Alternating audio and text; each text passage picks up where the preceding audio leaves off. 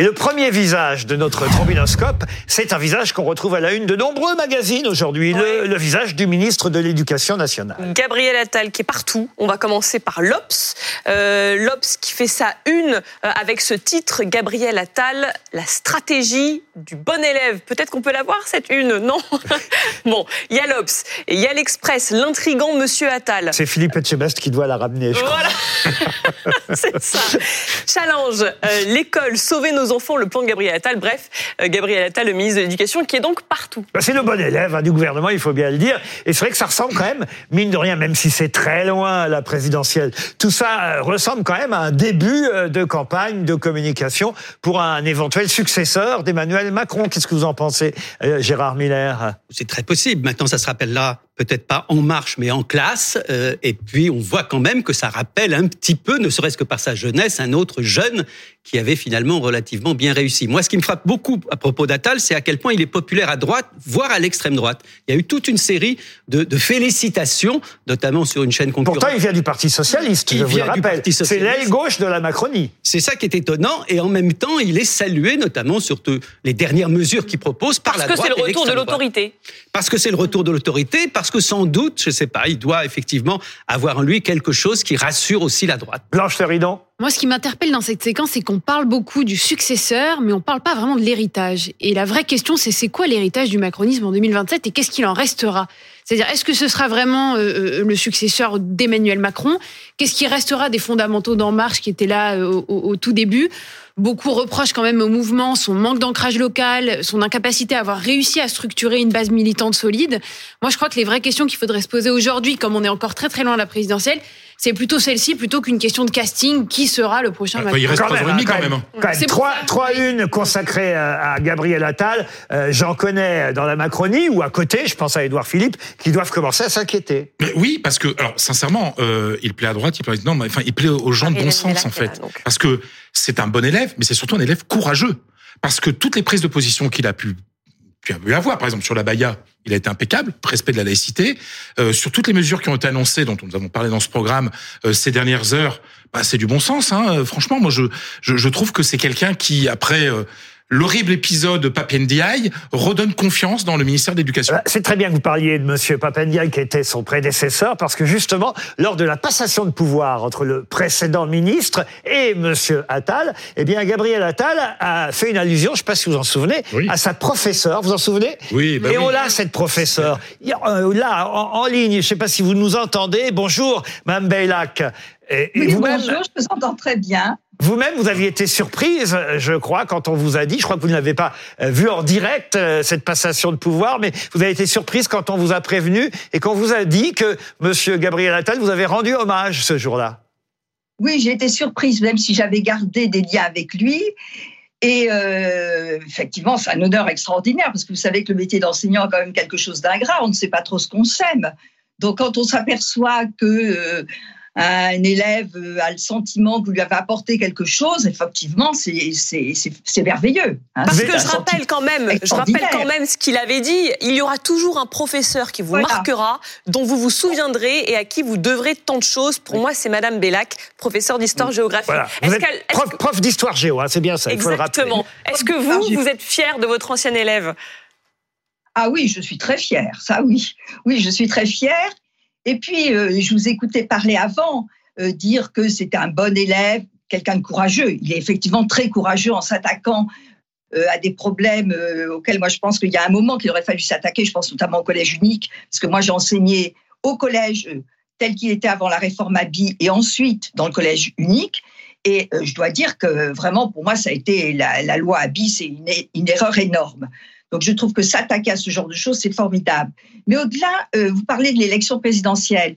Moi, je pense que Gabriel Attal est quelqu'un, enfin l'expérience que j'ai eue, euh, de pondéré qui s'allait pas à pas. Il cherche pas à sauter les étapes, à, à voir. Pour l'instant, je pense que son plan, c'est de bien réussir à l'éducation nationale. Voilà.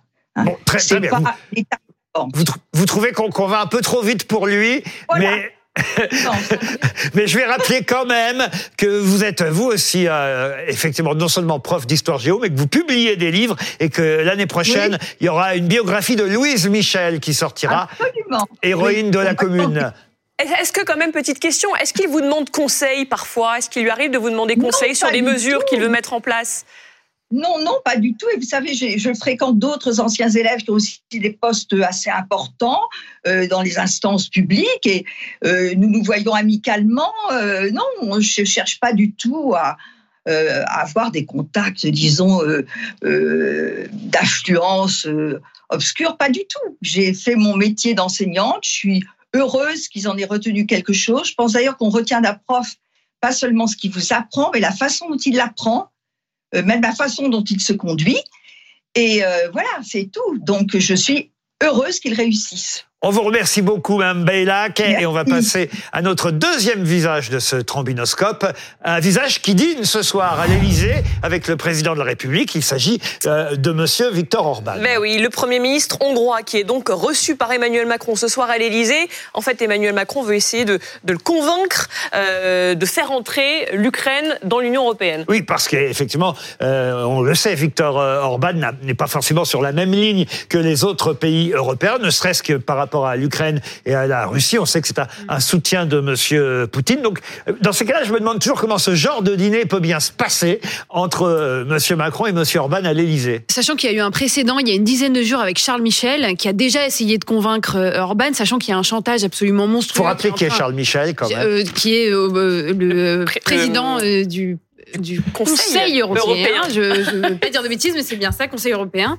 euh, et euh, qui avait lui aussi envie, parce qu'il n'y a pas que euh, l'élargissement euh, à l'Ukraine qui est en jeu, il y a aussi le déblocage euh, de sommes euh, très importantes pour aider là dans l'immédiat euh, l'effort de guerre ukrainien pour contrer la menace russe. Et ce que le chantage qu'est en train de faire euh, Monsieur Orban, euh, c'est de dire euh, si vous me laissez mes fonds de l'Union européenne qu'on ne lui débloque pas aujourd'hui parce qu'il ne respecte pas l'état de droit dans son pays, eh bien peut-être que euh, j'accepterai de lever mon veto euh, sur la- l'adhésion. C'est c'est son euh, droit de le faire. Hein. Il a été élu par, euh, par Oui, un peuple souverain qui s'appelle la Hongrie. Il utilise pas ses son armes. droit de faire du chantage. euh, Ah ben, au bas, au- euh, mais, mais face à Bruxelles, il faut toujours faire du chantage. Ce qui est- Sinon, ce n'obtient rien. Ce qui est quand même terrible, Ben c'est oui, non, parce que Il y a un moment donné, quand, quand on parlait d'Orban, on en parlait comme d'une exception dans l'Europe. On avait l'impression que c'était vraiment le, le monstre de l'Europe. Or, actuellement, il faut bien dire qu'il a le, le vent en poupe. Si on regarde ce qui se passe en Italie ou dans d'autres pays, on s'aperçoit effectivement que Orban était le précurseur de quelque chose qui, malheureusement, est en train de s'installer en Europe. Philippe Etchebest nous a rejoint. Bienvenue, Philippe Oui, Etchebest. bonsoir. On, on a juste changé un peu l'ordre de l'émission. C'était périlleux, mais je suis là. On a commencé par le trombinoscope.